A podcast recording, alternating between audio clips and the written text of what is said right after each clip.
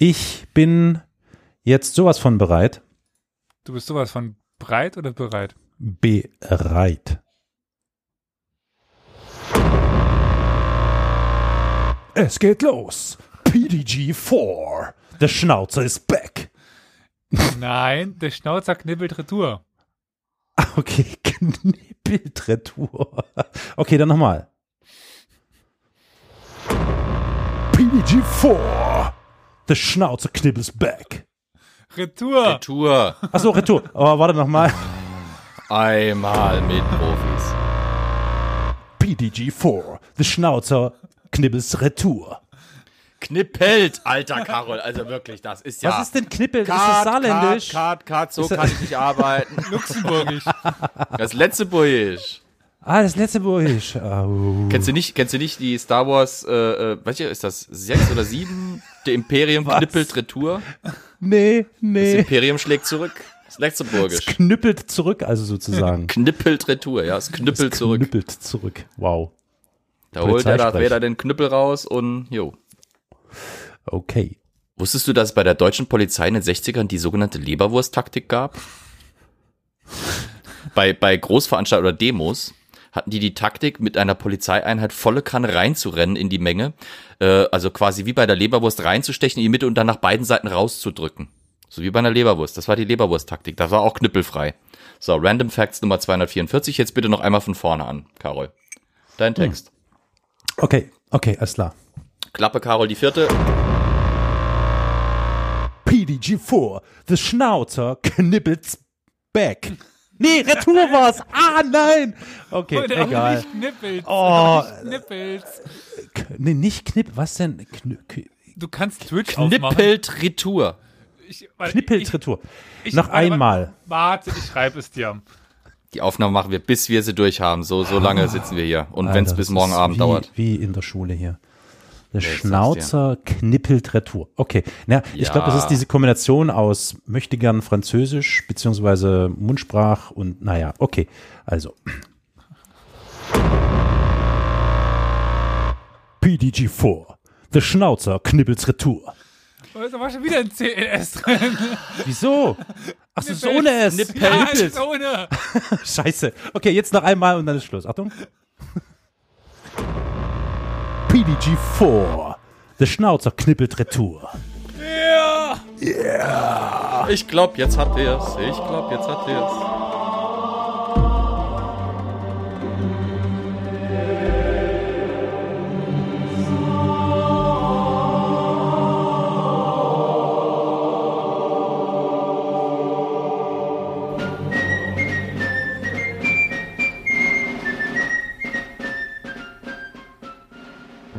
Ja, nachdem wir jetzt gerade im Stream zumindest die Vorteile vom sächsischen Internet hören durften, ein Oh, wow. ja, Scheiße, echt? der Special Mix. Ein ja, herzlich wis- äh, willkommen bei Historia Universalis, dem manchmal nicht ganz so ernsten Geschichtspodcast. Heute mit der ehemals letzten, jetzt mittlerweile nicht mehr letzten, mal schauen, wo es uns hintreibt, vierten Folge von Ja? Jetzt hättest du es sagen müssen. den Folgen über Peter dem Großen oder wie Carol es gerne nennt, PDG. Äh, jedenfalls genau, der vierte Teil, der zweite Teil des großen nordischen Krieges. Ist die Frage, wie lange sind wir jetzt schon im Feed zu hören? Also im Stream sind wir ja schon elf Minuten. Äh, fünf Minuten wahrscheinlich irgendwie nur Intro oder so. Auf jeden Fall. Heute möchte ich erstmal meine beiden Mitpodcaster begrüßen, denn ich bin heute nicht alleine. Ihr durftet ja zumindest schon sie hören. Der liebe Carol ist da. Hallo Carol. Hallo, im Michelius aus Sachsen. ja, hi. Also man könnte meinen, du hättest meine Weinflasche leer getrunken. Und äh, mit dabei ist auch etwas verzweifelt wahrscheinlich schon der liebe Flo. Ja, ich habe zum Glück meine Weinflasche hier stehen. Hallo, Servus. Halt sie fest, umarm sie. Ja, ich mach sie leer.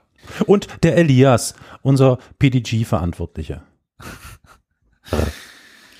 Danke, danke. Wie viele Teenager verirren sich jetzt hierher, die denken, wir haben PUBG gesagt und denken jetzt, weil wir streamen. Ja, das Also, ist, das ist einfach ein Marketing-Trick. ja, ja, ja, Wir doch, spielen doch, heute doch. Also, PDG. Mhm, ja. Lassen wir Spiele beiseite und kehren wir zu dem richtigen Game zurück, wie es häufig genannt worden ist, Kriege. Great Game und so, egal. Schlechte Überleitung. Wo waren wir denn das letzte Mal? Weißt das? Wisst ihr das noch? Weil so lange ist es gar nicht her. Also wir sind stehen geblieben bei Peter dem Großen, wie er gen Osten zog. Also sich Nee. aufmachte gen Osten. Das war der sozusagen. andere. Also, äh, ach so, nee, stimmt, der andere ist nach Osten und Peter hat War sich ja schon im irgendwie, Osten. der kommt ja quasi da, ja, ja. Also Grodno und Sachsen war das Thema. Damit Kapital, Kapitelmarken. Das war die letzte, genau. Wir sind in dem großen Konflikt zwischen Schweden und Russland, also zwischen Karl und Peter. Also Karl war der, der nach Osten gezogen ist. Wir sind da stehen geblieben, dass er eben kurz mal bei Grodno vorbeigeschaut hat, das eingenommen hat und dann wieder drüben nach Sachsen ist und dort äh, den lieben August vom Thron gefegt hat. Da waren wir. Hat Ja. er den Sachsen Ja. das Angeln beigebracht? Nee, ah, nee, das mit den Angelsachsen war früher, ja. das, äh, dann wären sie auf einer Insel. Komisch Ja, ja, geworden. Okay, okay, okay, ja. So sind sie auf dem Festland komisch geworden, aber naja. Ja, aber nicht auf einer Insel komisch geworden. Ja, ja, ja. Es, Potato, noch, Potato. noch haben sie keine große Leib Käse von einem Berg runtergeschmissen, sind hinten dran hergerannt. Hä? Okay. Das machen nicht die, machen das die Eng Ach doch, stimmt. Das machen die Engländer. Ja, ja, äh, äh, ist das irgendwie, mach egal. Ich dachte, das machen die Holländer, aber okay. Gut, die Holländer haben Die keine, haben keine Berge. Berge. Nee, die haben keine Berge, aber die haben dafür Käse und den rollen die da auch immer durch die Gegend. Ach, die rollen vielleicht den Käse vom Käseberg runter, das war's. Aber ke kennst du das nicht, äh, Karol? Nee, ehrlich gesagt nicht. Bin ich da Das jetzt ist irgendwie englischer? Volkssport. Also auf einem hohen, auf so, auf so einem Abhang gehen die oben hin und dann rollt einer diesen Käse runter, dieses große Käseleib, und die müssen den fangen. Also rennen dann halt einen Volk Mhm. Sprint diesen Berg runter und äh, ja, fallen halt wild durch die Gegend. Okay, ich sehe schon, die, die, die, die Riten ähneln sich ja äh, offensichtlich von Region zu Region, weil hier in der Lausitz, wo viele So, Sorben auch auch leben, äh, die, die, die schmeißen Eier am Berg runter, also la- lassen Eier am Berg runterkullern und rennen dann auch hinterher und so ein Gedöns. Also so Bitte sag ähnlich mir die bloß mit Eier von Eiern. Hühnern, nicht von einem Teilnehmer. Ja, von Hühnern, vielleicht dann auch von einem Teilnehmer dabei, keine Ahnung. Ja, jedenfalls wollen wir jetzt da anschließen. Also, ja, der große nordische, der große nordische Krieg ist schon mitten im Laufen, bei dem Käse, genau. Mhm. Kann den Käse nicht mehr hören. August, also Sachsen und Polen sind quasi mehr oder weniger raus. Der Däne ist sowieso schon lange raus. Und im Grunde genommen gibt es jetzt nur noch äh, das russische, das russländische Reich. Ja, man macht sich nun auf in Richtung Osten. Also Karl, der Zwölfte seines Namens, ja, wollte den letzten verbliebenen Gegner besiegen. Und es gab zwei Möglichkeiten, um nach Moskau zu kommen. Entweder entlang der Ostsee, da war es aber schwer, weil die Region hatte stark unter dem langen Krieg gelitten. Es gab einfach wenig Lebensmittel. Oder eben auf geradem Weg nach Moskau durch die Ukraine, wofür Karl sich dann auch entschieden hatte. Begleitend dazu sollte in Livland und Finnland die verbliebenen Truppen Ablenkungsangriffe im Norden starten. Weil da hat, ihr erinnert euch, es gibt ja da sowas, was sich Petersburg nennt und worauf der Peter ziemlich stolz war und das wollte man in Gefahr bringen und ja, dementsprechend so ein bisschen Ablenkung schaffen, sodass der Karl mittig quasi durchmarschieren konnte. Die Gesamtstärke von Karls Heer war mittlerweile auf stolze 41.000 Mann und 700 angewachsen, weil sich viele Protestanten aus Deutschland dem protestantischen König angeschlossen hatten, der für sie so ein bisschen der Retter war, also sowieso Schweden als der Retter der Protestanten in Deutschland. Der Marsch auf Moskau war für Peter keine Überraschung. Nach so vielen Jahren Krieg konnte er diesen tollkühnen Karl doch ganz gut einschätzen. Also er, er ahnte, dass jetzt Karl irgendwas machen würde, was spektakulär werden würde. Also das wäre ansonsten irgendwie nicht Karl ge gewesen.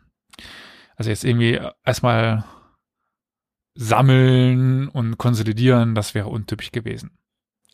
Bereits im Januar 1707 hatte der Zar daher den Befehl gegeben, den, einen Gürtel der Vernichtung zu schaffen, um damit der vorrückenden Armee, ja, es zu erschweren, sich fort, fortzurücken, weil man sich eben nicht mehr aus dem Land ernähren konnte. Und parallel, Taktik der verbrannten Erde also, ne? korrekt, Gute alte russische Tradition. gute alte Tradition, Punkt. Das, Jo. also, wir sind ja nicht, nicht die Einzigen, die das gemacht haben. Ja, aber es hat bei den Russen ex extrem gut funktioniert, machen ja dann äh, später die Truppen von Zar Alexander äh, gegen Napoleon. Die Krim-Tataren haben es ein paar Jahre vorher gegen die Russen ge- gemacht. Ja. Also, das ist ja ganz, ganz üblich. Gerade bei so großen Ländern. Also wenn du halt nur von Hintertupfingen nach Vordertupfingen reist, dann bringt die, die Taktik der verbrannten Erde wenig, weil dann isst man mittags noch schnell was und dann ist man abends da, so ungefähr. Ja. Also, Aber wenn man von Omsk nach Emsk über Umsk und Imsk will, dann ist das schon eine Strecke. genau. Und ist keine neue Taktik. Also wirklich, da hat Flo recht. also die gibt's Cäsar seit- in, Ga Cäsar in Gallien und so weiter, das ist ja klar. Aber, aber die Russen haben es gerade in der Neuzeit gerne angewandt, weil es sich als extrem effektiv erwiesen hat, ja. ein Riesenland, das Riesenabstände ist und dann gerade, wenn man das Ganze hinauszögert in Richtung Herbst, Winter, es noch unangenehmer wird Ja. einfach. Kaum ein anderes europäisches Land konnte sein eigenes Land oder ka kaum eine andere europäische Nation konnte so sehr ihr eigenes Land gegen den Gegner benutzen wie Russland. Und im Endeffekt dann noch Land haben. Ja. Also, sagen wir mal so, Frankreich hätte das vielleicht machen können, aber dann gäbe es kein Frankreich mehr. Ja. Parallel versuchte er auch alles zu mobilisieren, was zwei, na sagen wir mal, eineinhalb Beine hatte und lauf, also irgendwie laufen konnte. Also die Armee wurde aufgeblustert und ähm, man versuchte eh alles, was eben quasi schießen konnte im Endeffekt, äh, zu bekommen. Mit anbrechendem Winter schlug das schwedische Heer bei Posen sein Lager auf, um dort auf Verstärkung zu warten und auf Wetterbesserung zu warten. Warum bei anbrechendem Winter auf Wetterbesserung hoffen? Hm? Hast du eine Ahnung, Flo? Wie bei anbrechendem Winter auf besseres. Hä? Ja, wie, wie, wie das passt, im, quasi, wenn der Winter kommt, auf besseres Wetter hoffen und aber nicht auf den Frühling. Es ist, die Anfangszeit des Winters ist vor allem noch nass geprägt Okay. und nasses Wetter ist scheiße, weil das weicht alles auf. Wenn es dann richtig Winter ist, ist zwar immer noch, ist es sehr kalt, aber äh, du hast zum Beispiel die Vorteile, dass der Boden nicht mehr so nass ist, so, so matschig ist. Du kannst dann wenigstens auf dem gefrorenen Boden oder auf dem Schnee marschieren. Und du hast vielleicht sogar den Vorteil, dass du Flüsse an Stellen überqueren kannst, wo sie normalerweise äh, nicht überquerbar sind. Oder, wie Karl, benutzt diese Flüsse einfach als Schnellstraße. Weil Genau. mit dem Dauerfrost geht es ab in Richtung Osten. Die zugefrorenen Flüsse dienten dann als Art Schnellstraße in Richtung Moskau. Und im Januar 1708 erreichte der schwedische König dann wieder Grodno. Also, er war einmal da, hat's eingenommen, ist wieder zurück, dann über Polen nach Sachsen. Ist, jetzt ist er wieder da. Zwei Jahre später, glaube ich, oder ein Jahr. Jahreszahlen. Jedenfalls, auch das konnte man jetzt zum zweiten Mal schnell einnehmen. Was Karl nicht wusste. Peter hatte persönlich erst wenige Stunden zuvor die Grenzstadt überhaupt verlassen. Also, wäre man ein paar Stunden früher da gewesen, hätte man den ge- gefangen nehmen können. Und das wäre eine Bombe gewesen. Dann wäre der Krieg zu Ende. Jo. Aber die Stadt war auch, ja, sagen wir so, sehr tollkühn eingenommen. Also die hatte eine große Besatzung mal wieder und Karl dachte sich, ja gut, ich nehme meine 100 fähigsten Männer und renn oder reite vor das Tor. Man hat es irgendwie nicht so, so wahrgenommen und dann ist er in das Tor rein und als er dann in, in der Festung war, wollte ihm niemand Widerstand leisten. Also er hat diese Festung mit über, ja, deutlich über 1000 Mann Besatzung mit, mit 100 Kavalleristen eingenommen, indem er einfach durchs Tor reingeritten ist. Man könnte sagen, ein typischer Karl. Das schwedische Hauptheer erreicht erst drei Tage später die Stadt oder die Festung, sagen wir mal, und dann machte sich der schwedische König weiter auf in Richtung Moskau. Ich warte eigentlich darauf, dass äh, Karol irgendwann noch Moskau, Moskau äh, äh, einspielt. Gut. Doch die Schweden waren erschöpft und brauchten Ruhe. Man hatte 800 Kilometer größtenteils im Winter hinter sich gebracht und die russische Verbrennungstaktik, eben diese verbrannte Erde, hatte das Land in eine winterliche Wüste verwandelt. Der entscheidende Faktor war der Mangel an Futter für die Pferde, da die komplette Ernte zerstört äh, worden war. Ja, Pferde waren wichtig als Zugtiere. Artillerie, Versorgungswagen etc. pipapo tralala. Kavallerie. Was ist eine Armee im Feindesland ohne Kavallerie, die vorreiten kann zum Spähen? Aufklärung, ja. Blind. Mitte März schlug man dann im Dreieck zwischen Wilna, Gradno und Minsk ein Winterlager auf, um im April 1708 überraschend nach Süden aufzubrechen. Die russische Armee hatte sich an der Beresina in Belarus eingegraben und sollte so umgangen werden. Also die Beresina ist ein Fluss in der Nähe eben von Minsk. Das ist die Stadt, die einem am meisten sagen wird. Und so konnte man dann südlich von Minsk auch den Fluss überqueren und die russischen Generäle auf dem falschen Fuß erwischen. Und diesen sümpfigen Sü äh, in diesem sümpfigen Süden im Marsch, äh, also in den sümpfigen Gegenden im Süden von Minsk versuchte man Karl oder versuchte Karl nun einen Teil der russischen Truppen alleine zu attackieren. Weil der Rest der Armee durch die schwierigen Naturumstände nur schwer zu Hilfe kommen könnte. Also wir befinden uns jetzt quasi an den Anfängen dieser Pripyat-Sümpfe wieder. Und dort war die Armeebewegung einfach sehr langsam, weil man sehr viele Flüsse und Sümpfe und Moore und so weiter umgehen musste. Und so konnte man die Flanke der Russen angreifen. Anfang Juli ging man im Schutz einer aufkommenden Nebelwand bei Golovchin mit Karl an der Spitze zum Angriff über und versuchte die russischen Linien dann, also an der Flanke im Zentrum, also wir befinden uns jetzt quasi an einer Flanke, aber dort im Zentrum zu durchbrechen. Dieses Mal hielt die russische Infanterie dem Angriff stand, anders als zuvor bei, bei Nava oder so, und konnte den schwedischen Truppen Paroli bieten, wenn auch einen ziemlich blutigen. Aber Peter hatte gesagt, man solle nicht alles riskieren. Noch war es nicht die Schlacht, die alles entscheiden sollte, weshalb man sich dann irgendwann nach dem dauerhaften Ansturm der schwedischen Truppen zurückzog. Jetzt könnte man wieder sagen, diese schwedische oder diese Nebelwand hat den schwedischen Truppen die perfekte Vorlage für die äh, Taktik. Welche Taktik, Flo? Hm? Welche Taktik von den Schweden hat das die ideale Bedingung? GoPro. Ja. So wie bei äh, Nava, Mhm. wo es halt der Schnee war. Genau. Das ist halt, du kommst nah an den Gegner ran und wenn du, wenn der Gegner quasi wahrnimmt, wo du bist, bist du schon so nah, dass der im Prinzip keine Zeit hat, um eben mehrere Salven mit, mit den Musketen auf dich abzugeben. Ja. Und dann kannst du halt in den Nahkampf verwickeln und wenn du dann halt da überlegen bist und es schaffst, den Gegner schnell relativ hohe Verluste beizubringen oder die Einheiten durcheinander zu bringen, dann löst sich das Ganze auf. Ziemlich schnell sogar. Es hat sich nicht aufgelöst, aber man geriet unter Druck und dann befahl eben Peter den Rückzug. Aber den disziplinierten Rückzug. Und das ist auch tatsächlich passiert. Also man konnte sich geordnet und diszipliniert zurückziehen und hatte dementsprechend eigentlich nicht wirklich verloren, also nicht im militärischen Sinne. Die Verluste waren ungefähr ausgeglichen und das alles stimmte Peter erstmal positiv. Aber den Dnieper konnten die schwedischen Truppen Anfang Juli dann ohne Kampf überwinden. Und zu dieser Zeit, jetzt, das ist wichtig, brach im Norden das verbliebene schwedische Heer Richtung Süden auf und zeigte dem Zaren damit endgültig, dass Moskau und nicht St. Petersburg das Ziel war.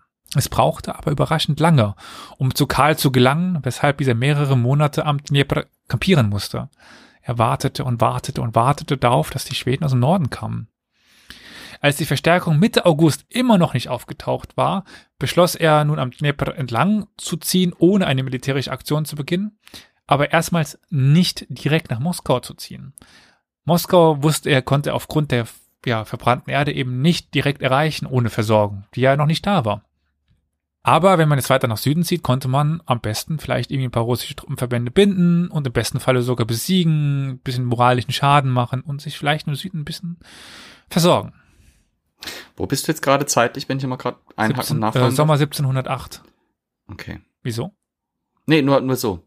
Wegen dem, äh, weil ich, wegen dem Schwed ich war jetzt ein Jahr schon später und da habe ich mich gewundert, weil, welches schwedische Heer du meinst. Aber nee, vergiss es. Wir sind am 21. August 1708, weil dort Ja. kommt es bei Tschernihiv zur Schlacht zwischen russischen und, Ukra äh, und ukrainischen. Das ist das ukrainische Tschernihiv, deswegen ukrainische Truppen komme ich gerade Ja. und äh, schwedischen Truppen. Aber anders als gedacht, denn dieses Mal überraschten die russischen Verbänden die schwedischen aus einem Moor heraus und konnten dem Tross von Karl schwere Schäden zufügen. Aber der Angriff war nie als große Schlacht geplant und konnte zurückgeworfen werden. Sollte einfach jetzt auf schwedischer Seite moralischen Schaden machen und einfach zermürben. Wenn man sich die Karten aus dieser Zeit anschaut, beziehungsweise diese Truppenbewegungen, ist es super interessant, dass man sieht, wie am Dnieper die schwedischen Truppen lang immer weiter in Richtung Sü- Süden ziehen und begleitend dazu ziehen die russischen Verbände unter Sheremetyev Die gegen. beschatten den quasi. Die beschatten den. Die wissen immer, wo, wo der ist. Aber die wollen Ja. ihn, ihn noch nicht angreifen, sie wollen ihn aushungern lassen.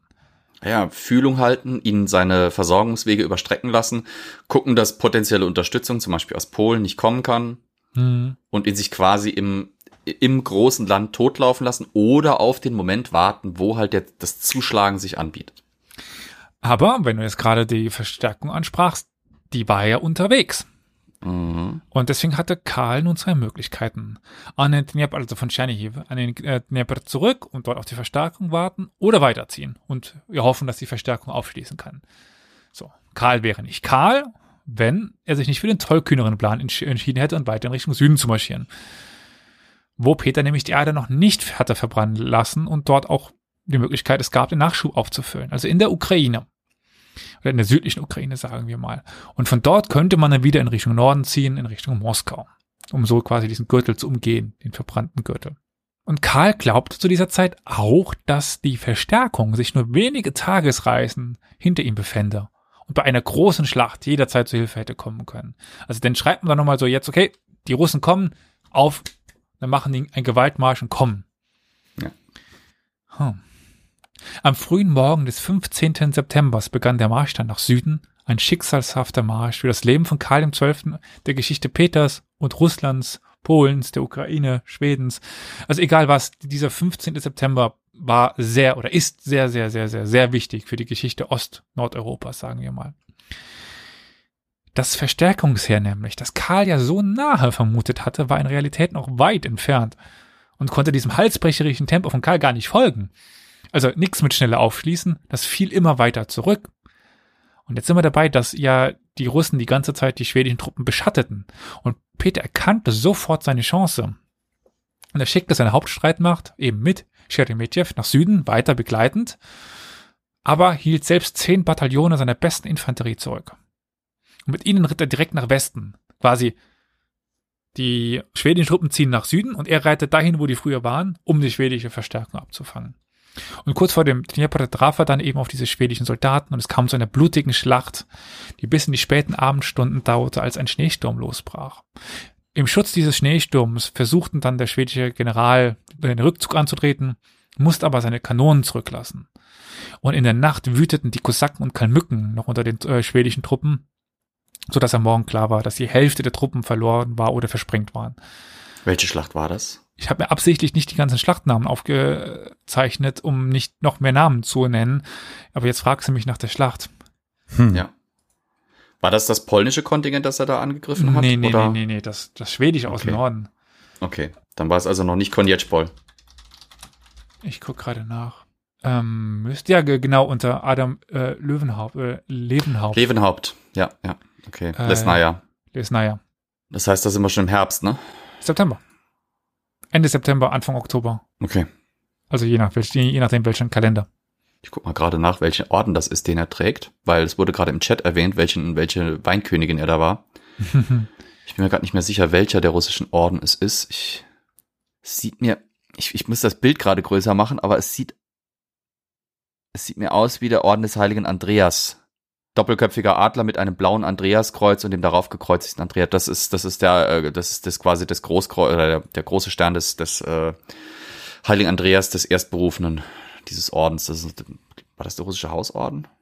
Aber ja, also er war Weinkönigin äh, beim Heiligen Andreas, weil die Frage aufkam. Jetzt schafften es einige, sich irgendwie zu Karl zu retten, aber ohne den Nachschub. Der war weg. Die, die Nachschubkarren waren in russischen Händen.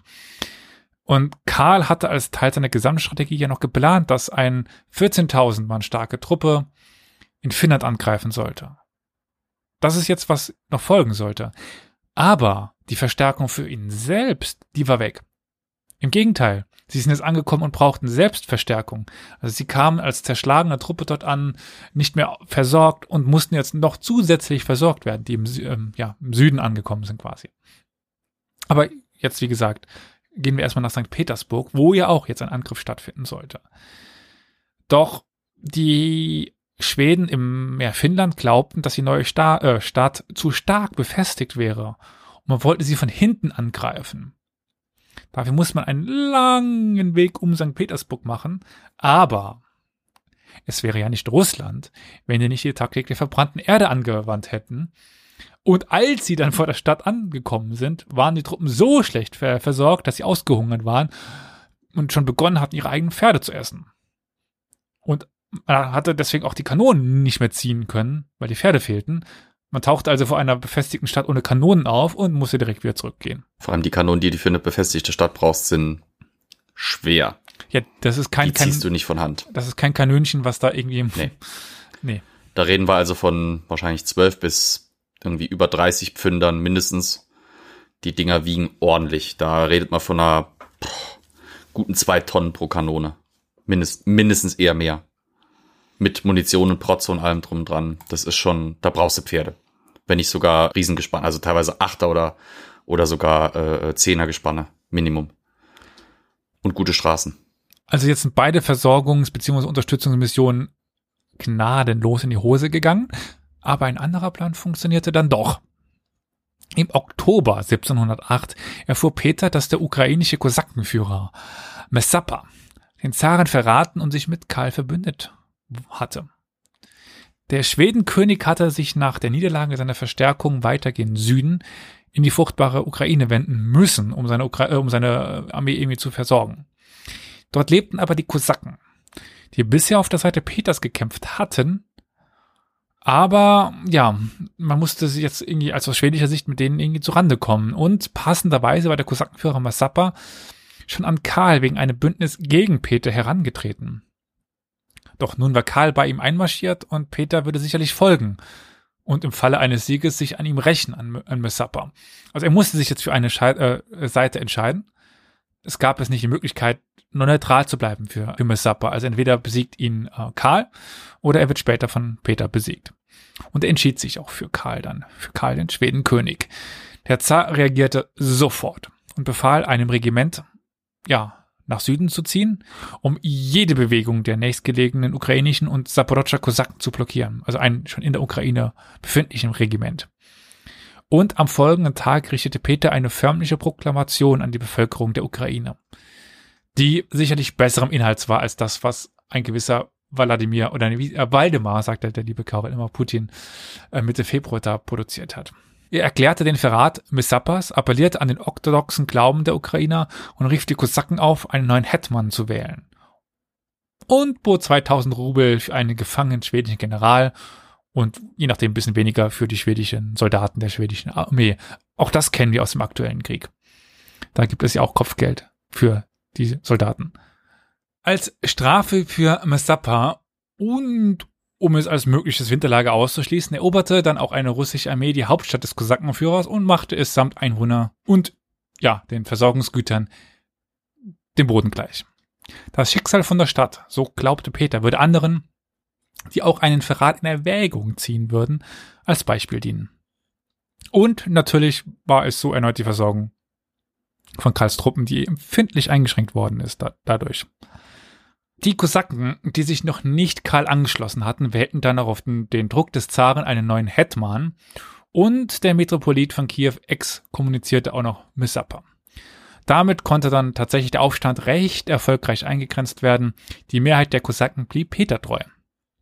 Und Messappa war jetzt auf Karl angewiesen und nicht andersrum. Also sowohl die Verstärkung bzw. Versorgung, die eigentlich für Karl war, war jetzt von Karl abhängig, als auch der Kosakenhauptmann, der eigentlich für Karl da sein sollte, war, musste jetzt wieder äh, wie ein Kindermädchen hier von Karl betreut werden. Was auch immer passiert ist, es ging immer irgendwie nach hinten los. Und die Schweden zogen nun weiter Richtung Süden, wo ihnen äh, Messappa volle Getreidespeicher versprach und tatsächlich sollten sie in der Nähe von Kharkiv ihre Vorräte erstmal auffüllen können. Übrigens, Peter und seine Armee zogen die ganze Zeit eben immer weiter parallel mit. Also es gab dauerhaft kleine Scharmützel von Speertruppen, es gab dauerhaft, also auch die Schweden wussten, dass die russische Armee da ist. Die haben ja. sie manchmal versucht zu stellen, aber dann, es hat nicht so wirklich funktioniert. Und es gab auch dauerhaft Scheinangriffe des Zaren nur um sich im letzten Moment zurückzuziehen. Also es war wirklich eine Ausmürbungstaktik vor dem Herrn. Ja, aber man könnte auch so weit gehen zu sagen, es haben sich zwei ziemlich clevere Strategen da gemessen miteinander. Und deswegen äh, hat das auch irgendwie die ganze Zeit sich so hingezogen. Weil keiner wollte der Doofe sein, der dann in einem Moment zu zu stark overcommitted, wie man das im Englischen sagen würde, also sich zu stark in die Sache reinstürzt. Die haben beide immer rechtzeitig noch gerade so den Reiß, die Reißleine ziehen können, weil sie gerafft haben, okay, das ist jetzt nur ein Scheinergriff. Ah, das sind die Schweden jetzt auch nur wieder, die uns provozieren wollen. Und so geht das dann über eine ganze Weile hin und her. Es waren vor allen Dingen die Russen, die gepiesackt haben. Also die Schweden waren nicht in der Position, um zu piesacken. Hallo, eine kurze Meldung aus dem Schnittraum. Hörst du gern diesen Podcast? Und gefällt dir, was wir tun? Unter co-fi.com slash Historia Universalis hast du die Möglichkeit, uns einen, zwei, drei, vier, fünf oder so viele Kaffee, wie du möchtest, zu spenden. Deine Kaffeespende ist eine Art der Wertschätzung und ermöglicht es uns, weiterhin ganz viele schöne, tolle Sendungen zu produzieren, die du hoffentlich gerne hörst. Und dann kam der Winter. Man versuchte, das schwedische Heer dauerhaft in Bewegung zu halten, weg von dem warmen Feuer eines Winterlagers und hinein in die Kälte der ukrainischen Steppe. Und der Winter war auf Peters Seite, denn er war der schlimmste, an den sich die Menschen je erinnern konnten. In Schweden und Norwegen erfroren die Elche und Hirsche in den Wäldern und in Venedig froren die Kanäle zu. Also ihr müsst euch nur vorstellen, in Venedig sind die Kanäle zugefroren. Was das für ein Mm. Winter war. Hm. Durch diese eisige Hölle marschierten die Zerlumpten. Sie waren jetzt wirklich seit zweieinhalb Jahren un- unterwegs. Frierende schwedische Armee. Und versuchten irgendwie diese russische Armee zu er erwischen, aber die sich immer wieder passenderweise zurückzog. Weil jetzt versuchten die äh, Schweden die, die, die Schlacht zu, zu suchen. Damit sie sich endlich mal nach einem Sieg ausruhen konnten. Aber jetzt gingen die Russen dem Krieg aus dem Weg. Die Leiden waren extrem. Wachen erfroren auf ihrem Posten und eine erhebliche Anzahl von Nasen, Ohren, Fingern, Zehen und Geschlechtsteilen gingen an der Kälte verloren. Also es gab quasi keinen mehr, der nicht irgendwas verloren hatte. Karl tröstete sich mit der Annahme, dass der Winter für die Russen ja ebenso hart sei. Doch weit gefehlt. Sie waren besser ausgerüstet auf den Winter, gut, sie waren Russen, wussten aber auch beispielsweise, dass man sich mit Schnee gegen Erfrierungen schützen konnte. Dieses Mhm. Einreiben der Körper d- Hm. mit Schnee, Wiederbelebung der Durchblutung und so Ja. und so weiter. Das wussten die Russen. Die Schweden wussten das nicht, aus Gründen auch, weil ein großer Teil des schwedischen Heers keine Schweden mehr waren. Die waren mittlerweile alle tot. Das waren Deutsche. Bald stand jedoch für den Zaren eine ganz andere Gefahr als der Verlust der Hauptstadt im Raum. Denn Karl näherte sich etwas. Voronezh, den Werften, die er weitaus mehr liebte als diese Ach Hauptstadt. so. Nicht Tschernobyl. Nee, dann, daran ist er schon längst vorbei. Ach so. Also er hatte ja so viel Mühen in ja Kauf genommen, um diese Werften dort aufzubauen. Und Hm. die sollten jetzt verloren gehen? Das war ihm eine große Schlacht wert. Aber dem kam etwas zuvor. Tauwetter und heftiges Gewitter, sinnflutartige Regenfälle und die Schmelze der Schneemassen. Flüsse und Bäche traten über ihre Ufer und die schwedischen Soldaten versanken im Schlamm. Das, lieber Putin, kann wahrscheinlich auch die russische Armee berichten. Hm. Also ganz Niemals. viele der, Die haben große Trocknungsgeräte bestimmt dabei. ja. Also so ganz viel heiße viele, Luft, die Putin präsent, äh, produziert, da brauchst du dich nur einmal da in die Front zu stellen, schon ist alles knorztrocken, gebrannter Lehm. Ich sag's euch. also ganz viel der hier in dem Sinne schwedischen und jetzt im modernen Sinne russischen Truppen sind im Schlamm stecken ge geblieben, der Ukraine. Ist ja auch im Prinzip das, was, sorry, aber das ist immer wieder das, was, was auch zum Beispiel die Deutschen damals im, im Zweiten Weltkrieg das große Problem bereitet hat. Nicht, nicht, dass die irgendwie äh, auf massiven gegnerischen Widerstand gestoßen werden, sondern die kamen halt einfach irgendwann nicht mehr voran, weil selbst das damals modernste technische Gerät, selbst heute das technisch modernste Gerät kann damit einfach nicht klarkommen, weil wenn du zwei Meter Schlamm unter dir hast, wo nichts greift, das zu zäh ist für ein Boot, aber zu flüssig ist für jedes feste Auto und für jede Kette und für jeden Reifen, da, da, da machst du nichts. Da sind selbst Gegenden Sümpfe, die normal keine Sümpfe sind, wenn es da lang genug geregnet hat und genug Leute drüber laufen wollen oder Fahrzeuge Mhm. drüber fahren wollen. Hm. Ja. Und im März kehrte dann der Frost zurück. Und sie zogen sich weiter, gehen Süden zurück in den fruchtbaren und wärmeren Süden und kamen in die Nähe der Stadt Poltava, wo man die Monate März und April abwartete. Auch weil die schwedische Armee in einem miserablen Zustand war. Also jetzt mittlerweile drei Jahre unterwegs, durch Eis, Schnee, Hitze im Sommer, also das muss man sich einfach mal vor Augen führen, wie lange diese Truppen schon unterwegs waren. Und der Krieg hat ja jetzt auch nicht erst vor drei Jahren begonnen. Also der war ja jetzt auch schon ein paar Jährchen am Laufen. Ja, und keine Verstärkung. Nach Lesnaja kamen die Schweden nicht mehr, nach Konjetspol kamen die Polen nicht mehr. Und die, die Schlacht hatte ich jetzt unterschlagen. Es gab noch irgendwie die Ja. Überlegungen, ähm, polnische Versorgungstruppen Das, das war nicht die Überlegung, das war ja das, das war das Ziel, das, das Karl damals verfolgt hatte, als er sich Polen geschnappt hatte und seinen Kumpel Stanislaus Leszczynski da auf den Thron gesetzt hat, dass er zumindest den Teil, den Stanislaus dank Schweden kontrollieren konnte und dank seiner eigenen Macht auch zum gewissen Grad, dass er den mobilisieren könnte, um Unterstützung für ihn zu mobilisieren. Weil das große chronische Problem, das Schweden hatte und warum auch Karl immer unter Druck stand, war, er hatte nicht die Reserven, die andere hatten. Er hatte nicht die finanziellen Reserven eines August des Starken. Gut, der war raus. Er hatte nicht die Mannstärke und nicht die, das riesige Reich mit den Ressourcen, die hinten dran standen, eines, eines Peters des Großen. Er hatte nix. Aber er konnte sich Polen schnappen.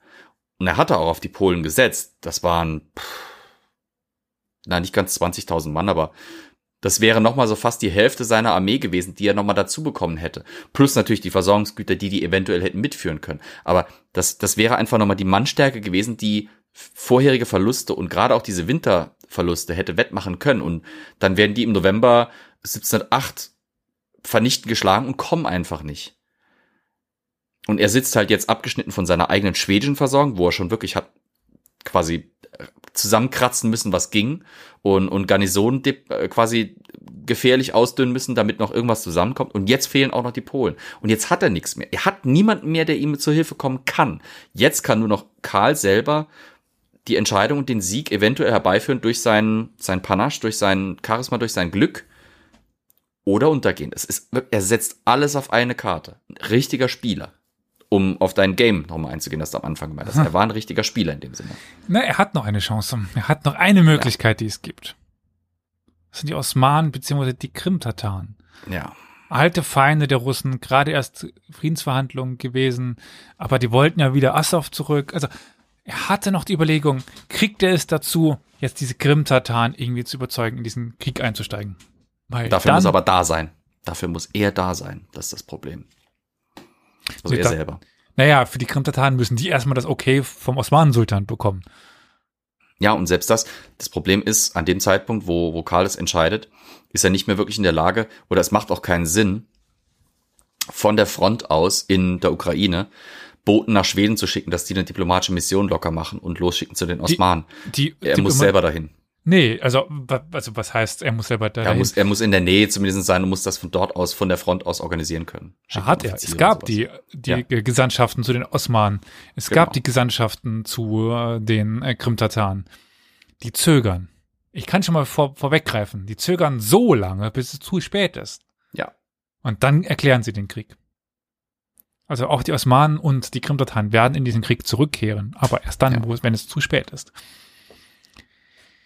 Aber man versuchte jetzt auch noch die weiteren Kosaken, in dem Sinne die Saporodscha-Kosaken zu überzeugen, sich Karl anzuschließen. Was dann auch erfolgreich war. Und plötzlich schlossen sich 15.000 ukrainische Bauern und Leibeigene diesem schwedischen Heer an. Also Kosaken. Aber es gab nicht genug Waffen für sie. Und die Krim-Tataren waren dann auch überzeugt. Aber sie mussten eben auf das Go ihrer osmanischen Oberherren warten. Und das kam nicht. Die Krim-Tataren wären bereit gewesen, in den Krieg zu, zu ziehen. Anfang April ging der Winter in der Ukraine dann endlich zu Ende. Wie gesagt, es war ein kalter Winter, ein langer Winter. Und Karl beschloss, Poltawa zu belagern, während die Verhandlungen im Hintergrund weitergingen. Und diese Belagerung begann dann am 1. Mai, wurden aber nur halbherzig durchgezogen. Auch weil Karl zögerlich schien. Er wusste nicht so genau, was er jetzt machen sollte. Sechs Wochen lang zog sich die Belagerung dann in die zunehmende Sommerhitze der Ukraine hinein. Also wir haben in der Ukraine ja ein kontinentaleres Klima als bei uns, kalte Winter, heiße Sommer, kurzen Frühling, kurzen Herbst. Und es gab bald nichts mehr zu essen außer Pferdefleisch und Schwarzbrot. Und dann wurde auch noch das Pulver und die Munition knapp. Und währenddessen waren auch die russischen Truppen im Rücken der schwedischen Verbände aufmarschiert und begannen diese einzuschließen. Die große Schlacht stand kurz bevor. Das einzige Problem war noch, dass man sich bisher hinter der Forskla Sicherheit gebracht hatte und die russischen Verbände erst diesen Fluss überqueren mussten für die Schlacht. Also Flüsse für uns scheinen in Zeiten von vielen Brücken irgendwie nicht so das große Problem zu sein, aber fahrt mal an die Lorelei. Also ist mir mal pa- passiert, ich musste was für, einen- für einen Job in Boppard abholen. Und dann stand ich dann plötzlich mit äh, Google Maps und war dann irgendwie an einem Fluss und ja, 100 Kilometer rechts, 100 Kilometer links, keine Brücke. Ja. Erinnert euch an die Visby-Folge. Selbst ein kleiner Bach ist ein Risiko, ist ein, ist ein Hindernis. Ja. Über die gesamte Geschichte hinweg. Heute macht noch. Brücken so wichtig? Ja, heute noch, absolut. Ah ja, wieder der Verweis auf den Ukraine-Konflikt. War da nicht vor zwei Wochen, wo die Russen äh, an der Pontonbrücke, die sie errichten wollten, in den Hinterhalt geraten Ja. sind, wo sie komplett aufgerieben wurden und, und Dutzende Fahrzeuge und hunderte Mann verloren haben? Ich glaube, wir können Das ist übrigens von Krieg sprechen. Was? Was habe ich gesagt? Konflikt. Ah, Entschuldigung, ja, ich folge zu sehr dem Ja. Nachrichtenjargon, dem Ukraine-Krieg, sorry. So, so ein Fluss ist immer ein Hindernis, weil wir haben halt auch die Vorstellung von den Flüssen, die wir kennen, die durch Städte fließen, die durch zivilisierte Landschaft fließen, die begradigt wurden, fast alle im 19. Jahrhundert. Das sind nicht die Flüsse der Vergangenheit, das sind die Flüsse Mhm. der Gegenwart. Die Flüsse der Vergangenheit sind teilweise wie der alte Rhein, kilometerweites von Flussärmen und Seen und Weihern durchzogenes Marschland, wo schön, wenn du dann einen Fluss überquert hast, dann stehst du teilweise zwischen drei weiteren oder, oder du stehst im Schlamm. Das, es ist unglaublich schwer, gerade in Gegenden wie dann in der Ukraine, wo die Infrastruktur nicht bestand, wo die Flüsse riesig waren, riesig, größer vielleicht als die meisten europäischen Flüsse zu dieser Ja. Zeit noch. Und Gut, die Ukraine ist Europa, aber ja. ja, ja, meine ich ja. Ah, Ja, ja. Okay, du weißt, was ich meine, ihr wisst, was ich meine, auf jeden West, Fall. Westeuropa meintest du. Das, was, Ja, was wir Westeuropa, genau. Europazentrisch, ich gebe es zu. Schäme ich mich nicht dafür, ist mir völlig bewusst. Äh, naja, egal, jedenfalls. Da einen Übergang zu finden, ist enorm schwer. Weil entweder du brauchst Orts- Ortskenntnis, das heißt, du musst mit den lokalen Leuten verhandeln können. Das ist eine Herausforderung, wenn du die Sprache nicht sprichst oder wenn du halt keine Beziehung zu denen aufbauen kannst, wenn die misstrauisch dir gegenüber sind. Und das sind die tendenziell erstmal in der damaligen Zeit. Oder wenn du halt nicht die entsprechenden Kavallerieeinheiten und die entsprechend auch talentierten Kavallerieeinheiten und Offiziere hast, die diese Einheiten zum sinnvollen Spähen einsetzen. Da kann es dir passieren, dass du wirklich Tage und Wochen umherirrst, teilweise vielleicht sogar günstige Übergänge über den Fluss verpasst, übersiehst, nicht erkennst, bis du dann irgendwann an einen Punkt kommst, wo du dann es wagen kannst. Und selbst dann ist es noch immer ein großes Risiko, weil jede Flussüberquerung bedeutet, gerade ein Gegner mit Ortskenntnis kann dich am anderen Ende zum Beispiel abschneiden, kann deinen Brückenkopf, kann die ersten Truppen, die drüber sind, abschneiden und, und, und, und vernichten, kann dich dermaßen in Unordnung bringen. Das ist ein enormer Aufwand, selbst für die kleinsten Kontingente und das quer durch die gesamte Geschichte bis heute. Das darf man wirklich nicht unterschätzen. So, Sermon beendet. Sorry. Danke dir. Ich hätte es nicht besser machen können. Weil es ohne Brücke erwies es sich äh, sehr schwer. Und die Forskla ist auch, kein kleines Flüsschen eben. Und man hatte so quasi in Sicherheit sein können, indem man hinter der Forskla lang marschiert, aber musste jetzt drüber kommen. Und das erwies sich als ziemlich schwer. Aber am 17. Juni 1709 passierte etwas. Und der 17. Juni ist auch etwas anderes. War nämlich der 27. Ge Geburtstag von Karl, dem 12. Es war nur kein glücklicher Geburtstag von ihm, weil, lieber Flo, du schüttelst schon den, den Kopf. Was ist passiert? Hm? Du schüttelst schon den Kopf. Was ist passiert? Am 17. Juni 1709, am 27. Geburtstag von Karl XII. Es war für ihn kein glücklicher Geburtstag. Erinnere mich gerade mal dran. Ich weiß, dass es kein glücklicher Geburtstag war, aber das genaue, konkrete Ereignis, er hatte keine glücklichen Geburtstage mehr, sobald er in Russland oder in der Ukraine war. Piu Piu, Fuß Fuß. Ach so, der Schu Ach ja, okay, er kriegt eine Kugel ab, ja, genau. Karl kommandierte gerne nicht aus der letzten oder aus der hintersten Reihe, aber auch nicht aus der ersten Reihe. Das ließen seine Offiziere nicht zu. Er kommandierte aus der zweiten Reihe. Und in dem, in der Kapazität bekam er jetzt, ich, ich weiß nicht mehr ganz, ob es eine Kugel war oder ob es nur ein Splitter war oder sonst was, Kugel. aber auf jeden Fall, er bekam, er bekam, ja, es gibt auch welche, die sagen, es war ein Teil einer Kugel, die vorher auf, vor ihm auf dem Boden irgendwie auf Ja. Egal. Er bekam was in den Fuß und war deswegen weder in der Lage zu laufen, zu stehen, noch zu reiten. Und musste auf einer Sänfte, die provisorisch dann irgendwie beisammen äh, zusammengeschustert wurde oder zusammengeklöppelt wurde, dann irgendwie rumgetragen werden. Das war halt kacke, weil er war normalerweise eben einer, der hinter der hinter der Front, aber aber schon nah am Kampfgeschehen äh, äh, umherritt und und dann lokal seine Leute motivieren konnte, aber auch gleichzeitig Mhm. eben äh, Kommandos äußerte und das konnte er jetzt plötzlich nicht mehr tun und das hat auch Auswirkungen natürlich, weil Mhm. äh, jetzt fehlt eben den Offizieren, den hohen Offizieren und den Soldaten dieser übliche Anblick und dieses übliche dieser übliche Input ihres militärisch so brillanten Königs. Nicht nur das, er bekam hohes Fieber durch den Wundbrand und musste den Befehl komplett abgeben. Er war teilweise dem Tode nah und am Fieberträumen und so weiter. Also der war vollkommen entfernt von der Armee. Und Mhm. dadurch, dass jetzt die schwedische Armee so, so führerlos war, konnte die russische Truppen relativ unbeeinträchtigt den Forsklar überwehren, die Forsklar überqueren und sich jetzt auf der anderen Flussseite organisieren. Zeigt auch, wie, wie wichtig Karl für seine Armee war, weil kaum fällt er Mhm. aus, läuft es nicht mehr rund. Es Das äh, ist bisschen, man könnte jetzt, wenn man sehr gewagt ist und sehr weit sich aus dem Fenster lehnt, das mache ich ja gerne, ähm, könnte man sagen, es ist so ähnlich wie mit, mit Napoleon bei Waterloo. Der ist ja auch gesundheitlich angeschlagen, er ist nicht voll da und überlässt zum Beispiel in, bei, bei Waterloo dann seinem Marschall Ney, dem alten Saarländer, seine, sein, das Kommando. Und das geht nicht gut, weil so charismatische, so hochfähige Kommandeure kann man einfach schlecht ersetzen. Hm. Aber Peter ging nicht direkt zum Angriff über. Er wollte erstmal warten. Und währenddessen konnte sich Karl zumindest ein bisschen erholen. Doch der König erfuhr zu dieser Zeit, dass er keine Hilfe mehr aus Polen, Schweden oder von den Tataren bekommen sollte. Und nun musste er sich entscheiden. Schlacht oder Rückzug? Und Rückzug meint es nicht ein paar Meter, sondern Rückzug nach Polen. Und zwar heillose Flucht mehr ja. als Rückzug. Geordnet Armee zurücklassen und einfach nur er mit den paar, die mit ihm Schritt halten können, ab. Und, und das hätte halt auch bedeutet, er gibt im Prinzip nicht nur seine Armee jetzt auf, er gibt die Armee auf, die Schweden noch hat. Danach gab es keinen Auffang mehr. Schweden war nicht in der Lage, so einen Verlust dieser Armee zu ersetzen. War klar, war ihm klar. Gab kein Zurück für ihn mehr. Und er entschied sich dann auch für die Schlacht, weil es gab kein Zurück mehr. Am ja. 27. Juni bereitete Karl nach dem Sonntagsgebet seine Generäle auf die Schlacht vor, die am nächsten Morgen stattfinden sollte. Um vier Uhr morgens begann dann die Schlacht bei Poltava mit einem Angriff auf die gerade frisch aufgeworfenen Redouten. Und da sind wir wieder, die Redouten, sie tauchen immer wieder auf in der frühen Neuzeit. Absolut. Und lange sah es so aus, als ob die Schweden tatsächlich Erfolg haben könnten. Doch die russischen Truppen waren einfach zu zahlreich. Die Redouten ja, konnten teilweise erobert werden, aber irgendwann merkte man, dass die Redouten gar nicht das Haupt, dass die Hauptarmee der Russen gewesen waren, sondern nur so ein Seitenstützpunkt. Schon alleine dabei waren ein Drittel der schwedischen Infanterie aufgerieben worden. Und dann ging die russische Armee in die Offensive über. Und das war das erste Mal. Also bisher war immer, waren sie immer in der Defensive gewesen, in den großen Schlachten mit den Schweden.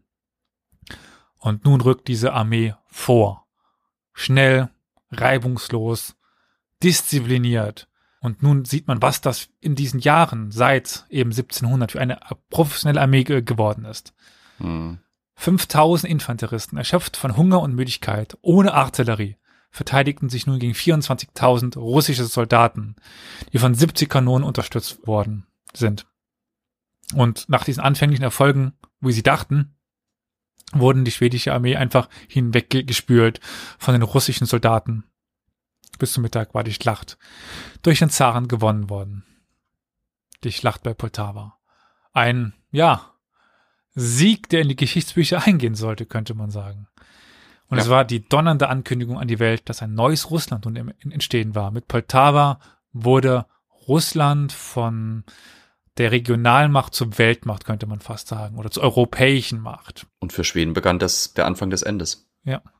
In den folgenden Jahren lernten die europäischen Staatsmänner, die bis dahin den Angelegenheiten des Zaren kaum mehr Aufmerksamkeit geschenkt hatten als denen des Schahs oder des Moguls, das Gewicht und die Richtung von Russlands Interessen sorgfältig abzuwägen und abzuschätzen. Damit war Russland in Europa angekommen. Wir hatten, glaube ich, am Anfang der Folge darüber gesprochen, bis wohin Russland in den Vorstellungen reichte. Eben nicht bis Russland und jetzt spätestens war Russland Europa. Die schwedische Armee war zwar Ende Juni besiegt, aber sie hatten noch nicht kapituliert. Und Karl war auf der Flucht. Und nur der Süden war möglich, da ansonsten überall russische Verbände unterwegs waren. Und man konnte ja möglicherweise bei den Krimtataren Zuflucht finden. Ja. Aber als man erfuhr, dass russische Truppen die Verfolgung aufgenommen hatten, versuchte Karl sich mit einer kleinen Gruppe in osmanisches Gebiet zu retten. Bender. Der Rest, hm? Nach Bender. Nach Bender, genau. Der Rest der Armee versuchte weiter, sich auf die Krim zu retten, wurde aber abgefangen und gefangen genommen. Also auch wieder eine große Truppe wurde dort in russische Kriegsgefangenschaft übergeben. Im Westen hatte Karl am 7. Juli das Ostufer des Bug erreicht und versuchte nun Asyl bei den Osmanen zu bekommen, also eben in der Nähe von Bender, diesem Ort. Nach zwei Tagen hatte man endlich genug Backschicht bezahlt und begann überzusetzen. Doch es gab zu wenig Schiffe, weshalb 300 Schweden noch an der östlichen Burgseite waren, als die russische Kavallerie auftauchte und sie gefangen genommen hatte. Also hätte man früher eben den Verhandlungserfolg gehabt, hätten auch die restlichen 300 Schweden übersetzen können. Aber zumindest Karl war nun bei den Osmanen in Sicherheit. Mehr oder weniger. so, damit sind wir quasi über den Höhepunkt des nordischen Kriegs hinaus. Hm. Aber ich würde sagen, noch ein bisschen können wir machen, bis wir dann in der letzten Folge auf das Ende eingehen, würde ich sagen, oder? Mhm. Ja. Peter hatte das schwedische Heer bei Poltava vernichtet und der König war nun auf der Flucht. Zwei große Gebiete hatten sich den Ambitionen des Zaren hartnäckig widersetzen können. Das ist das Baltikum und Polen. Und die lagen nun fast ungeschützt vor ihm. Also das Südbaltikum, sage ich mal. Also Nordbaltikum hatte er mehr oder weniger eingenommen. Sheremetyev wurde nach Norden geschickt, um Riga einzunehmen, die letzte große schwedische Bastion dort. Menschikow sollte wiederum nach Polen ziehen, um dort Stanislaus abzusetzen. Hm. Bevor man aber in Polen ankam, kam der Westen zu Peter. Die verschiedenen Höfe und alle, die was auf sich hielten, nahmen dieses Zarenreich plötzlich ernst und wollten sich in Verbindung mit Peter setzen, irgendwie aufbauen, eine, eine Gemeinschaft, eine, eine Brücke, ja. Und Gelehrte boten ihre Dienste plötzlich an. Und selbst Ludwig der 14. schlug ein, Verbünd ein, Bündnis mit Russland vor. Ja. Das Frankreich, was sich geweigert hatte, gut, auch Peter wollte nicht dorthin, aber ein Frankreich, das ja der Höhepunkt dieses europäischen Monarchismus war, ging nun auf Russland zu. Undenkbar vorher. Es wurden sogar Heiratsverbindungen mit westlichen Partnern abgeschlossen. Eine absolute Seltenheit in der russischen Geschichte bisher, gerade in der moskowitischen. Kiewer Rus noch ein bisschen was, was anderes. Dänemark griff plötzlich wieder in den Krieg ein, überquerte die Ostsee und attackierte Südschweden. August der Starke folgte natürlich auch. Die Sachsen waren schon immer Opportunisten und versuchten Polen wieder zu erobern. Entschuldigung. Karol sucht wahrscheinlich gerade entweder verzweifelt den Mute-Button oder rollt einfach nur stumm mit den Augen. Nö, ich lausche gespannt. Ach so. Alter Opportunist, du. ja, ja. Stanislaus musste fliehen und Ja. sollte lieber flohen, nach langer Flucht wo landen? Im zu Schweden gehörigen Herzogtum Pfalz-Zweibrücken. Weil er Angst hatte, weil die Sachsen Opportunisten und hinterlistig sind, ähm, weil er Angst hatte, dass August der Starke ihn vergiften könnte, wenn er in Schweden, also quasi nur auf der anderen Seite des Teiches dort, Zuflucht suchen würde. Und dann schlussendlich wo? Weil Schlussendlich wer landete will er schon in Herzog- Brücken landen? yes, beide. Also heute, ja, ich wollte gerade sagen, also heute gehst du echt auf den Hattrick. Er landete dann schlussendlich im Herzogtum Lothringen ähm, durch eine durch ein Landtauschabkommen, das zwischen Österreich, der Toskana und Frankreich geschlossen wurde und er durfte dann quasi dort König sein und Herzog sein, äh, König spielen und Herzog sein von Frankreichs Gnaden, bis er dann ohne männliche Erben und mit einer Tochter, die mit dem König von Frankreich, Ludwig dem 15. verheiratet war, starb, sodass Lothringen danach dann an Frankreich fiel. Die Kulmination langer, langer französischer Ambitionen. ja, und ich würde sagen, wer heutzutage nach Nancy reist, wird an dem Namen Stanislaus Leszczynski nicht vorbeikommen. Nee, absolut nicht. Absolut nicht. Gra- Äh, lohnt sich da mal eine Reise hinzumachen. Absolut. Und so konnte der Zar im Triumph nach Moskau zurückkehren, wo er samt den Kriegsgefangenen einmarschierte. Den schwedischen Offizieren wurde angeboten, in der russischen Armee zu dienen, was einige auch tatsächlich annahmen. Also damals. Das war so üblich. Ja, mit dem war so Nationalismus, üblich, das war noch nicht so verbreitet. Der Rest wurde über das Land verteilt, wo sie dann Beruf erlernen mussten. Weil man musste irgendwie ihr Leben ver verdienen. Mit der Zeit entwickelten diese ehemaligen Krieger, die bis dahin ja nur die Kunst des Soldatentums kannten, eine erstaunliche Anzahl von Talenten. Also es war nichts Unübliches, einen ja, schwedischen Offizier als Maler, Gold, Silberschmied, Drechsler, Tischler, Schneider, Schuhmacher, Hersteller von Spielkarten, Schnupftabakdosen oder Gold- oder Silberburgkarten danach in Russland zu finden. Wie Oder kommst du auf die Idee, dass die nur Soldatenhandwerk kannten? Ich meine, Schweden, die äh, seit Jahren nichts als Krieg kannten. ja, aber die waren ja irgendwoher gekommen. Also Ich glaube, da hast du, da, da, da, da, da bist du der, der Klischeevorstellung des Soldatentums bisschen, bisschen anheimgefallen. Diese Leute kamen ja aus normalen Familien.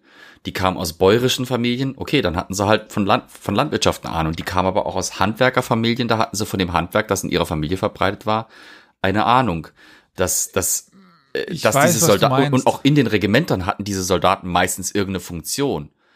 Ähm, teilweise war ja sogar der Dienst in der Armee damals im 18. Jahrhundert eine Möglichkeit, um gezielt solches Handwerk zu erlernen. Das wurde teilweise sogar in Werbe, äh, in, in, Wer- auf Werbeplakaten angeboten, dass wer, wer dient, wer, wer sich verdingt als Soldat, lernt bestimmte Skills, wird man es jetzt modern sagen.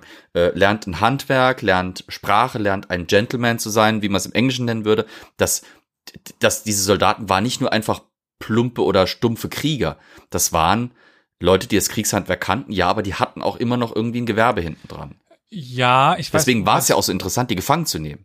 Ich weiß, was du meinst. Nichtsdestotrotz haben wir die Berichte tatsächlich, wie die das neu lernen müssen, weil sie einerseits teilweise Adlige waren, die Zeit ihres Lebens nichts außer Militär gelernt hatten, tatsächlich.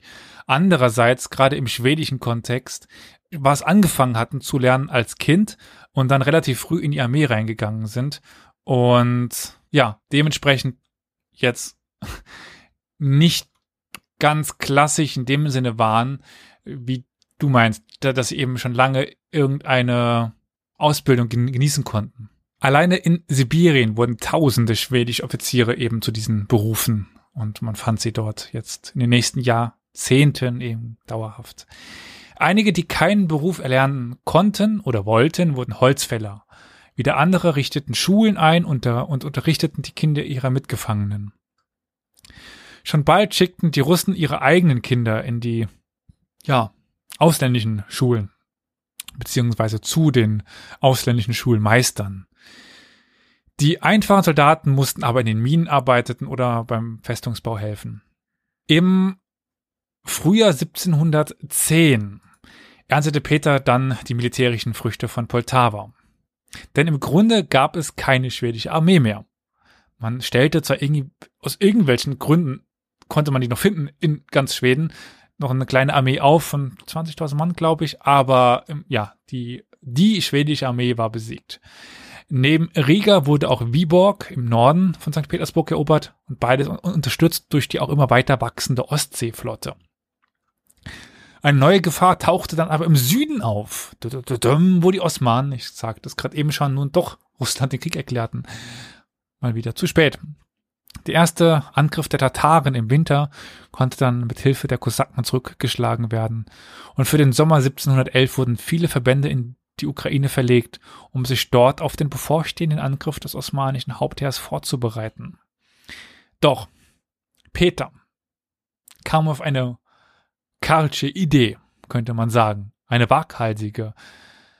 Ja, warum auf die Osmanen warten? Wenn man nicht einfach über die, die Donau gehen könnte und die osmanischen Städte selber angreifen könnte. Forsch, forsch, Forsch, forsch, forsch.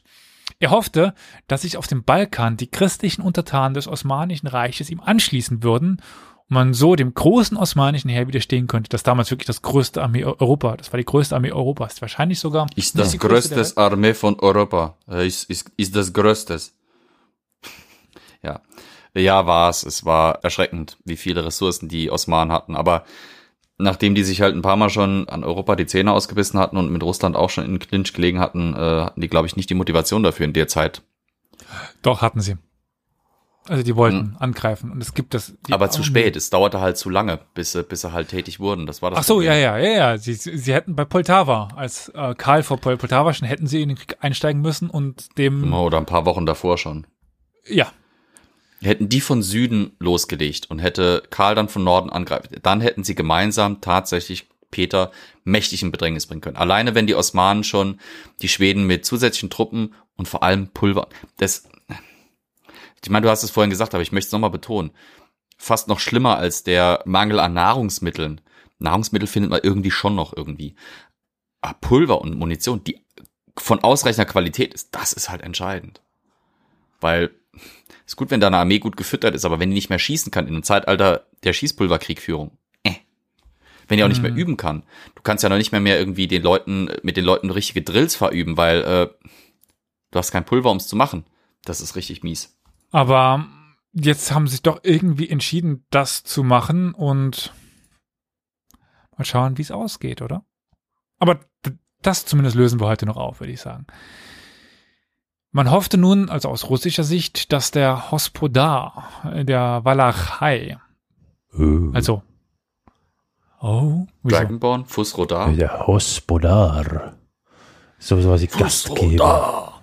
Hospodar.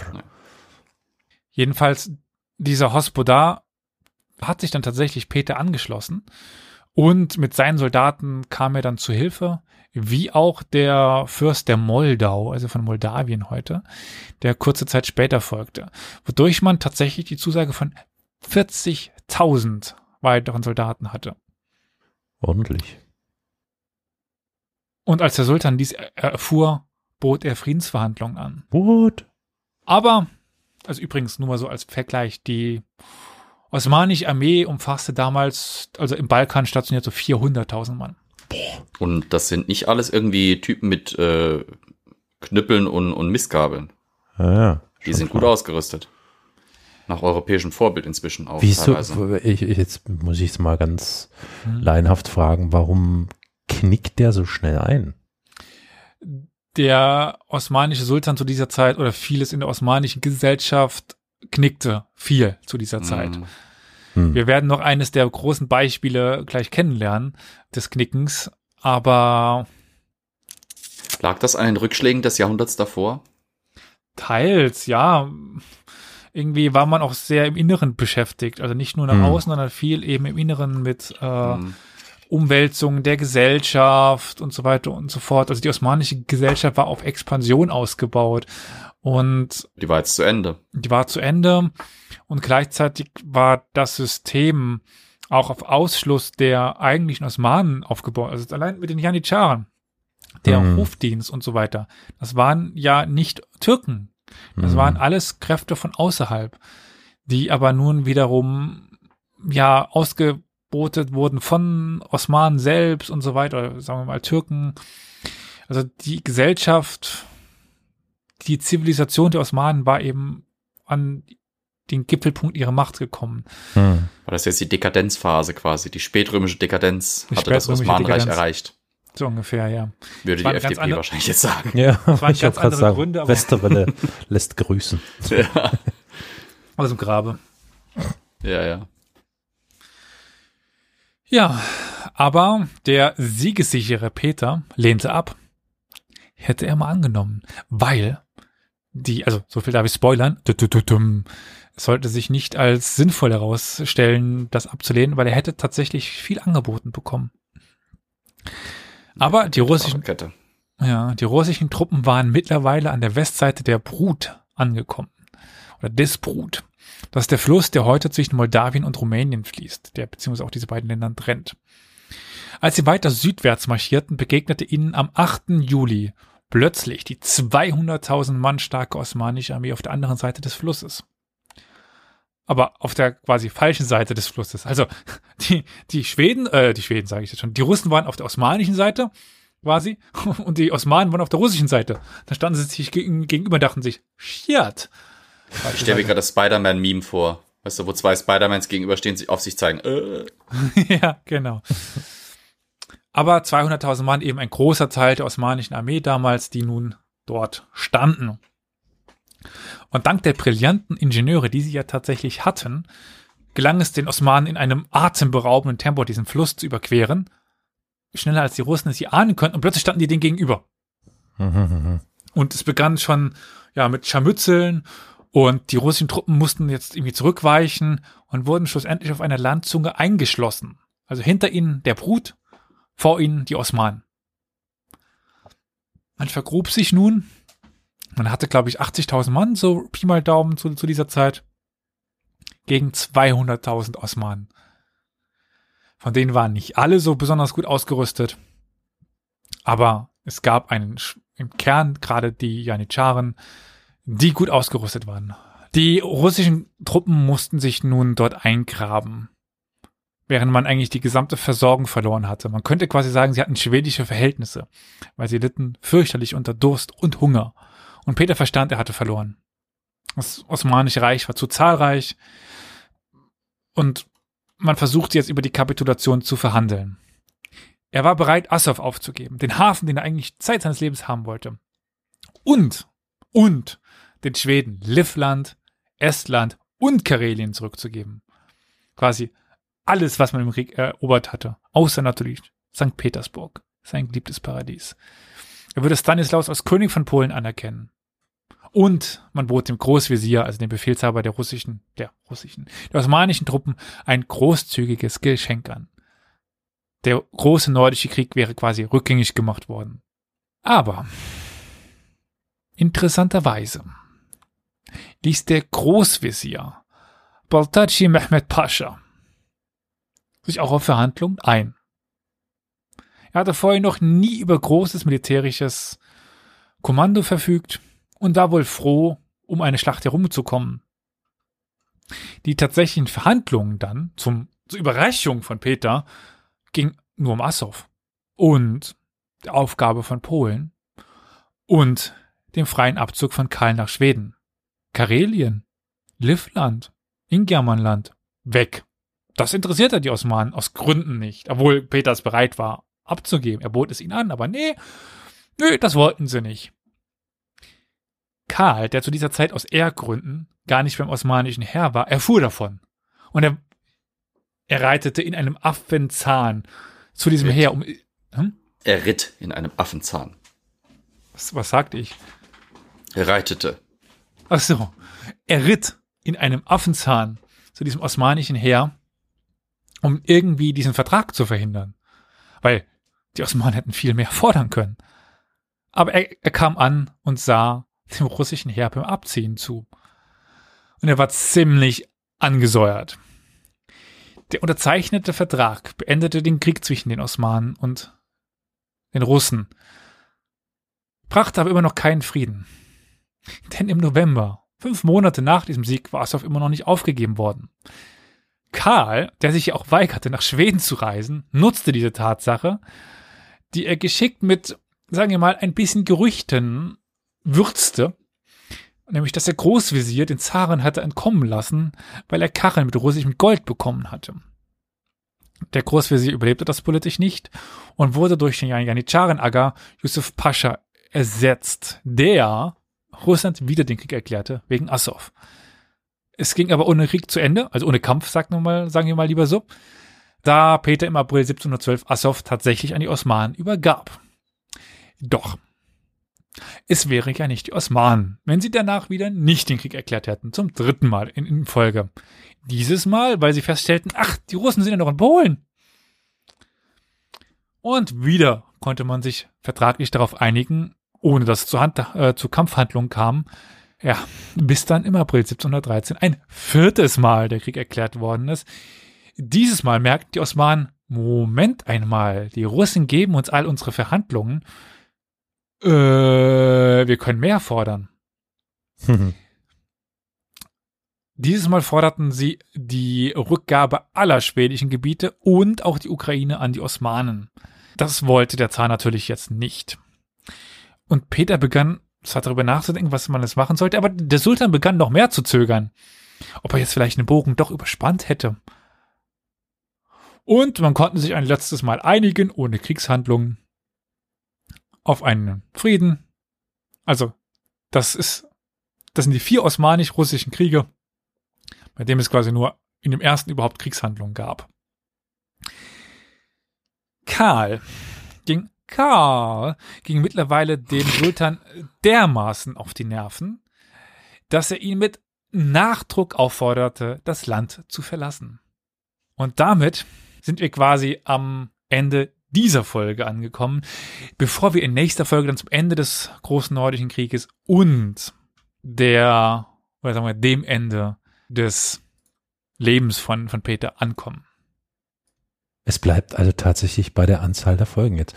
Okay, sehr spannend. Ja, ich glaube nicht, dass ich äh, jetzt alles hinbekomme, dann äh, sind wir dann doch noch ja. länger dran.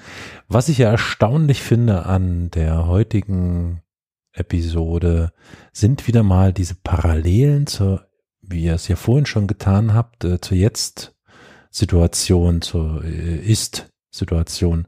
Also ich musste jetzt gerade echt an diese strikte Warnung und Blockierung seitens äh, der Türkei denken, wenn es um den NATO-Beitritt von Finnland und Schweden geht. Das ist ja echt witzig, ist ja echt interessant. Aha, okay. Die Akteure haben sich nicht geändert, ne? Ne, irgendwie äh, ähnelt sich das alles. Ich meine, die Hintergründe mögen andere sein und die Gründe dafür mögen vielleicht etwas andere sein, aber es ist schon kurios, ne? Ja, klar, Ich mein, klar. Damals konnte Peter nicht irgendwie sagen, ich, ich äh, äh, hab da so grosses Boom oder sowas in der Richtung. Und nee, nee, sicher. Die, ja, die, ja, äh, klar, klar. Auch die, auch die, der Umgang mit der Propaganda war ein ganz anderer, ne?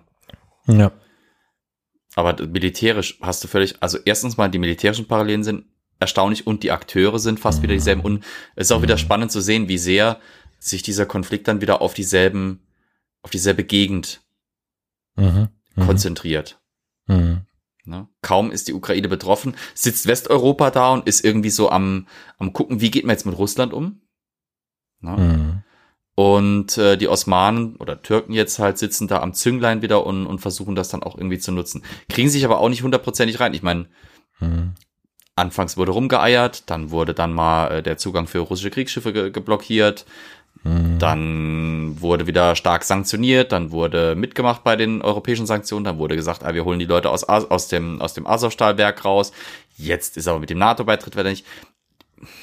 Man sieht halt wieder, dass da dass das große Ballett der Politik äh, quasi Ja. getanzt wird, in dem normaler Menschenverstand keine wirkliche Rolle spielt, sondern es ist eine eigene Welt.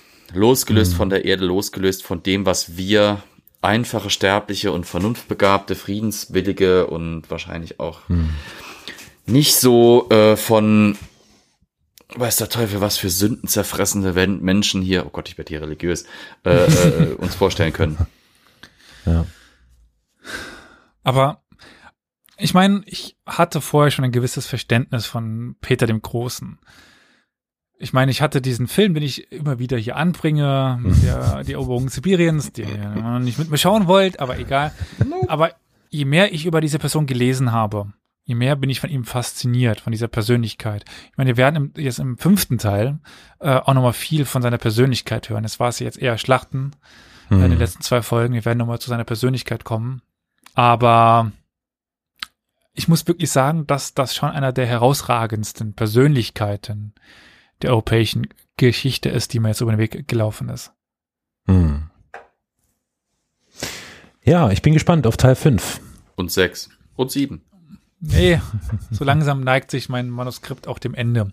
Da können wir eigentlich auf einen Kommentar noch auf der Webseite eingehen, weil wir haben tatsächlich den, den Hinweis bekommen, wir hatten uns unterhalten darüber, dass es keine Filme über Peter den Großen gibt. Ja, richtig. Und wenige über Karl den Zwölften. Und wir haben auf der Webseite einen Kommentar bekommen, dass es Filme darüber gibt, beziehungsweise mehr Film, hier Fernsehen, Mehrteiler. Jetzt kann ich aber gerade nicht auf, auf die Website gehen, aus gewissen Gründen. Äh, Carol, magst du kurz mal nachschauen? Damals, das war äh, Part 1 von PDG. Und zwar hat Marcel darauf hingewiesen, dass es eine vierteilige Verfilmung gibt mit Maximilian Schell und Jan Niklas, wer auch immer das ist, als Zar Peter. Oh, mit äh, was mit dir, Lawrence Olivier? Dir? Äh, Laurence Olivier. also, oh, äh, Laurence äh, Olivier, Trevor Howard, Vanessa Redgrave, Ursula Andreas, das ist das erste Bond-Girl im Bikini, Omar Sharif, Günther Maria Hallmer, Lilly Palmer und vielen anderen. Auf IMDb wohl eine Bewertung von 7,4. Auch bei Amazon erhält dieser TV-Teiler, Vierteiler, Entschuldigung, die besten Kritiken. Aber wie heißt der? Ja, pff, keine Ahnung. Schaut einfach mal am besten bei Maximilian Schell im Wikipedia-Eintrag. Vielleicht ist da was zu finden. What is da los? Leute, ist Wikipedia kaputt? äh, ja, es hat gerade bei mir auch nicht funktioniert. Ich äh, weiß auch gerade nicht, was Du los war. Ich wollte mich auch gerade nachgucken, aber Wikipedia Russland ist down. hat Wikipedia ge ge gedownt. Jetzt geht der Krieg richtig los. Ey, das Leben Nee, ohne das- Wikipedia, das ist nicht gut. Erst haben sie mit meinem Handy angefangen, jetzt machen sie Wikipedia platt. Ich sag's euch, Leute, meine Fresse. Na, vielleicht, Vielleicht ist geht mein PC auch noch auf, Wikipedia weil kaputt, weil dein Handy drauf. nicht mehr Ich- geht. Oh, ja, stimmt, das ist der Zentralserver, habe ich ganz vergessen. Ja. Mein LG K40 ist der Zentralserver von Wikipedia. Das Wir haben Wikipedia abgeschossen und ja, das waren wir bestimmt. Alter, was geht, Alter? Wirklich no service. Alter, what is up? Yep. What is Die Menschheit wird Ich hab- untergehen. Was wird ohne Scheiße. Wikipedia passieren? Ich habe, ich, ich gebe es zu, ich habe den Fehler gemacht. Ich habe bei Google Google gegoogelt und das hat das Internet getötet. Nein! Das ist richtig derber Shit, ne? Ich fühle mich gerade, ich fühle mich gerade wie in der Türkei hier. Da kannst du ja auch Wikipedia aufmachen, wie du willst. Da passiert nichts. Das ist ja echt krass. What the fuck? Ist ja wirklich, also Hä? die Hälfte des Wissens der, der, der Menschheit ist, ist gerade offline. Ah, jetzt ist es wieder da. Puh, jetzt ist es wieder da. Puh. Wikipedia. Mein Gott, ja. Na, jetzt sei Mein Gott. Jesus Christus, das ist ja katastrophal. Nee, immer, also, hä? Maximilian Schell ist einfach off. Nee, bei, bei, bei, bei mir war auch Wikipedia down. Ich würde sagen, mit dieser Enttäuschung, Moment, den- wir klauen jetzt nicht die Abschlusslinie aus, äh, den Abschlusssatz aus Top Gear. Uh, no, this bombshell oder, oder on this great disappointment. Ja nee, dann aus Grand Tour. So bleibt uns nichts anderes, als unseren Produzentinnen Roman und Franziska zu danken für die Unterstützung. Wir danken euch, liebe TwitcherInnen, für eure Anwesenheit. Und äh, ja, wir hören uns dann bald, nicht? Ja, Elias, lass es raus. Edward, fe du feierst ihn, ich weiß es, ich weiß es. Was? das wissen nur Leute, die uns im Stream zuschauen. Bis zum nächsten Mal. Ja, Tschüss. ja. Macht's gut, ihr Lieben. Ciao, ciao. Ciao.